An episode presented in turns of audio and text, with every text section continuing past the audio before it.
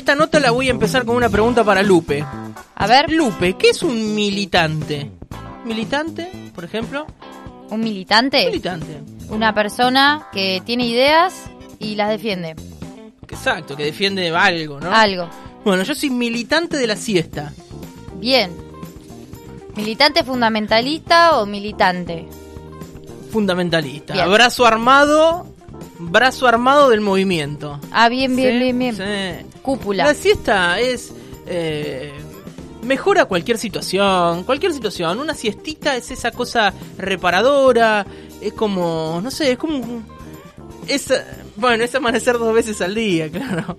Eh, la siesta. ¿Quién puede estar en contra de una siesta? ¿De cuánto? Solo, ¿sabes qué? Eh, el un capitalista acérrimo que dice, no, hay que dormir, ¿viste eso que tiene que dormir cinco horas por día para después todo el resto del día producir? Aguanta un poco. No, sí, está bien Aguantá dormir. un poco, siesta. si no... Bueno, el problema es cuando tenés un programa de radio de 3 a Sin 5 dudas. donde no tenés más esa posibilidad de ningún... No, no existe esa posibilidad. Claro. Y es ahí donde esta nota que vamos a hacer a continuación cobra una importancia mayúscula. Bien. ¿Sí? Hay muchos que la tienen así como religiosa, sagrada. Hay algunos que te meten la siesta de tres horas. La popular santiagueña. Yo soy de esas.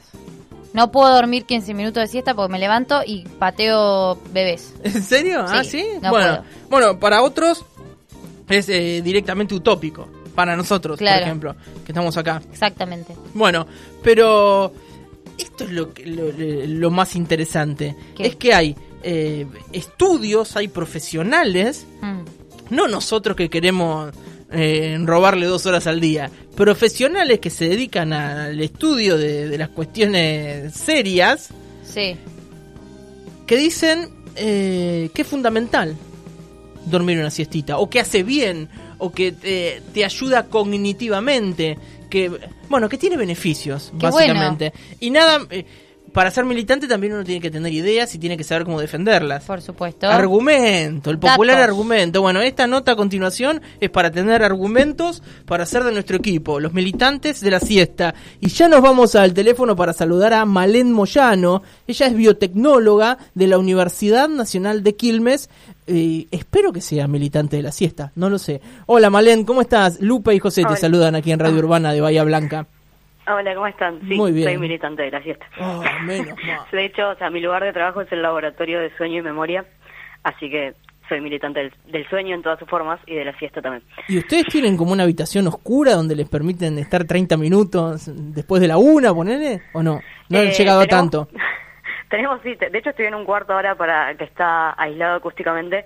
Tenemos cuatro cuartos de sueño, pero en realidad la gente viene a dormir cuando participa de distintos estudios que hacemos nosotros en función del sueño y la memoria en general. No es que vienen a dormir de así como les alquilamos el cuarto, no para Ah, nada, claro. sino que forman parte de, de alguna investigación. Claro, qué difícil, Malén, pienso en dormir medio obligado, ¿no? Sabiendo que te están analizando. Eh, más o menos, en realidad, a- siempre cuando participan, primero vienen un día a hacer una siesta de adaptación. es Eh, buenísimo. básicamente solamente vienen a dormir, Sí. no hacen ninguna tarea, Sí. se adaptan al lugar, a dormir con los electrodos, a nosotros, digo, a conocernos y demás, y se duermen, la mayoría son estudiantes y la mayoría están cansados. Entonces, la realidad es que no tardan mucho en dormirse, o sea, Claro, se duermen muy claro. rápido. Eh, sí. Eh, leía, eh, Malén, eh, algunos de, de tus argumentos como militante de la siesta, eh, y leí algo que me parece buenísimo, que eh, muy gráfico, que decís, desde el momento que nos despertamos, o sea, ahí cuando abrís los ojos, empieza a acumularse la presión de sueño. Y es muy Sí. gráfico eso de la presión de sueño. ¿Viste que lo sentís en los ojos medio pesados, que como que Sí, te sí. aprieta, que te pican? Sentís ese- esa pesadez. La presión, eh, está muy bien graficado eso, la presión del sueño.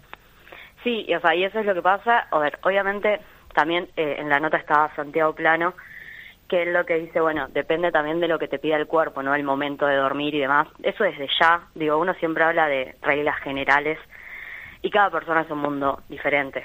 Eh, o sea, hay gente que necesita de la siesta Mm. y gente que no, pero es lógico que si uno arranca el día muy temprano, a esta hora, o un poco más temprano, incluso a las 2 de la tarde, tenga una presión de sueño acumulada que si no la disipa yéndose a dormir una siesta, es terrible. O Claro. sea, cognitivamente, en todo lo que es atención, y demás, puede ser bastante terrible. Claro, cuanto uno más temprano se levanta en la mañana, esa curva, digamos, llega como a, a su pico más alto, ahí medio después del mediodía, ¿no? Y sí, sí, sí. Que es un, Y, es ver, un momento que clave. soluciona con un café Sí. y bueno, sigue. Pero si no, una siestita de media hora, pasa que bueno, ustedes decían, hay gente que le Claro. decís que se recomienda siesta de media hora y te mira con cara muy mal. Sí, pero nada, sos un goloso no. de la siesta, si querés más. Claro, yo te duermo dos horas, te dicen. Bueno, es lo que se recomienda también en base a estudios que se hicieron en adultos mayores. Eso siempre es importante decirlo porque faltan estudios que se hagan en distintas poblaciones. O sea, no es lo mismo un niño Claro. que un adulto mayor, que alguien Sí. de 20, que alguien de 30, y falta como todo. O sea, todo se extrapola de lo que sabemos de adultos mayores. Sí. Pero e- esa es la recomendación. También lo que se sabe es que no te altera el sueño nocturno si dormís 30 minutos. Claro. Por ahí si dormís dos horas Eh, ya te y a la noche te cueste más dormirte. sí, claro. Eh, Malén, cu- ¿cuáles son esas ventajas de, de esa siestita bien administrada? Como todo con moderación, ¿no? Uno puede cometer abuso de cualquier tipo de cosa y, y va a estar mal, ¿no? Eh, pero esa siesta con moderación, ¿cuáles son los beneficios que traen? Los beneficios eh, corporales explicados científicamente. Y en lo que es procesos de memoria, sabemos que, bueno, obviamente de, de por sí te mejora todo lo que es atención y demás, o sea, uno tiene mayor capacidad de atención y también mejora la codificación, después a uno tiene mayor capacidad de aprendizaje después de despertarse en comparación a una persona que no durmió la siesta y que está despierto desde el mismo momento. Sí. Eh, después, bueno, obviamente el estado de ánimo y el humor, que no tiene mucho que ver con la memoria, pero digo, es bastante fundamental para Eh, ¿qué el día a día. Sí. Eh, pero son bastantes. No sé mucho en, por ejemplo, sí sé el rol del sueño en inmunología, o sea, la importancia, pero no sé en siestas. Eso se las debo porque no es mi, mi área, pero seguramente también tiene algún beneficio desde ese, desde ese lugar. Entonces, bueno, eh, el tiempo, digo, porque de- estamos diciendo, somos militantes de la siesta, no estamos diciendo hay que dormir tres horas todos los días, estamos diciendo que es en un momento clave del día, eh, sobre todo, como ahí entiendo, después del mediodía, eh, administrarse esos 30 minutos eh, es beneficioso para poder continuar el día con mejor humor, un poco más de energía, más concentrado, más, me parece, eh, más concentrados, ¿no? Sí, también, y para, a ver, me parece que la importa, cuando uno habla de las siestas, nosotros, bueno, hablamos desde nuestro lugar laboral, ¿no? Decir, uh, después de comer, qué ganas de dormir una siesta. Mm. Pero también es importante cuando uno lo empieza a pensar a nivel educativo, digo, empezar a aplicar siestas cortas en los colegios, como se hace en algunos otros países, es como bastante importante. O sea, de hecho es uno de los proyectos del laboratorio, hacer siestas cortas en los colegios eh, para ver si es que pasa, nosotros creemos que sí, que después mejore el aprendizaje de, de los chicos. Digo, pensemos que muchos chicos también hacen doble jornada. Por ende, a esta hora están destrozados. Entonces, sí. digo, uno lo habla desde, bueno, militar la siesta, de que nos gusta dormir y demás, pero tiene aplicaciones que están muy piolas. O sea, e- esa es la realidad. Sí, incluso uno siempre se encuentra por ahí algún artículo o algún documental en, no sé, en Discovery que dicen que en las oficinas de Google, no sé en qué lugar, tiene un lugar para dormir, un chino tiene una cápsula para dormir Exacto. en una fábrica de autos, ¿viste? Eh, eso Sí, sí, se ve como... que, bueno, uno lo tiene que probar. Lo tenés Claro. que llevar a- al ambiente escolar y decir, bueno, mira, lo hice y funcionó. Eh, empecemos a pensarlo, o sea, empecemos a pensar que esto se podría aplicar, porque quizás ni siquiera tiene que ser una siesta eh, en una cama. Digo, uno podría apoyarse, apoyar su cabeza en los brazos, tipo en el pupitre, en un banco, no sé, ya no sé cómo se dice, hace mucho tiempo en el colegio, y, y descansar ahí, y dormir ahí. Digo, y por ahí con 20 minutos cambias un montón de cosas. Y, y qué po- Además, en 20 minutos, eh, nadie va a aprender algo nuevo en 20 minutos y tal No. vez... Totalmente. Claro, ¿qué vas a aprender en 20 minutos? Vale, que cuando vos decís esto de, de esos cuartos que tienen para realizar estudios del sueño, eh, ¿qué cosas se, se, se estudian en, en un estudio del sueño? Vos decís que te ponen como unos electrodos y qué cosas se Sí. pueden ver. Nosotros hacemos una polisomnografía eh, para investigación, o sea, uno esto lo puede hacer para clínica, se puede, se hace en general para hacer diagnóstico de trastornos de sueño. Nosotros no somos médicos, nosotros Sí. hacemos investigación, no damos diagnóstico, pero eh, lo que hacemos es colocar electrodos, que son como unos cables, eh, en la cabeza, colocamos también eh, cerca de los ojos, por arriba y por debajo de los ojos, y en el mentón. Entonces lo que uno ahí está registrando es actividad cerebral, actividad ocular y actividad muscular. Con esas tres señales uno puede decir en qué fase de sueño está la persona. El sueño se divide en fases. Sí. Entonces, básicamente lo que uno observa como experimentador del otro lado del cuarto es decir, bueno, la persona se durmió, está en determinada fase, bla, bla. Obviamente esto después se analiza a posteriori, no es solo online, después uno hace la cantidad de análisis que quiera. Sí. Y por ejemplo, yo particularmente, las personas realizan, por ejemplo, una tarea de memoria antes de irse a dormir y uno los evalúa después, vuelven a la semana, después. O sea, aprenden, duermen, vuelven a la semana. Lo que estamos viendo es que el sueño parecería favorecer esa memoria, incluso a una semana, que es un montón. Eh, después los chicos hacen otros tipos de estudios, eh, algunos estudian sueño lúcido, otros estudian sueño en adultos mayores, vienen adultos mayores a dormir también. Eh, pero bueno, el procedimiento es ese, o sea, es nuestro trabajo es ver cómo la gente duerme, básicamente. No, pero es que es una parte. no puede dormir la No, igual es buenísimo. Me, me da risa igual, Malén, que, que te dé risa porque es un tema eh, que es eh, muy serio y lo estamos hablando con, con una, una profesional como vos, pero es inevitable como todo el tiempo que haya ahí como una cuestión eh, medio como una- divertida. o- yo te iba a hacer Sí. un chiste de a ver si pagan por dormir o es ad honorem Claro. las Sí, investigaciones. sí, no, no pagamos, pagamos porque Pues- la gente venga a dormir. Es el mejor trabajo del mundo ese. Además es, re loco ver cómo eh, mientras estás durmiendo en tu cabeza están pasando un montón de cosas que vos no ves, pero alguien lo está viendo. Sí. digo. Y Sí, siguen bueno, pasando eso- cosas. eso- Es una pesadilla eso, mucho. básicamente. Que alguien esté viendo qué está soñando. No, eso igual uno no ve. No, no, ya sé, igual es un chiste, Malén, perdón. Pero nos pregunta, nos han preguntado, eso, eso es una pregunta. ¿Y cómo sabes que me dormí? Te dicen. Ah. Y bueno, ahí uno le explica, en general uno después le muestra, tipo, mira, yo veo esto. Y, o sea, a ver, uno simplemente ve que se haya dormido la persona, después la despertás y Sí. ya está, viene el siguiente, es medio así nuestro trabajo, después analizás y demás. Pero la gente, o sea, pensemos que para los estudiantes que tienen esta presión de sueño, Sí.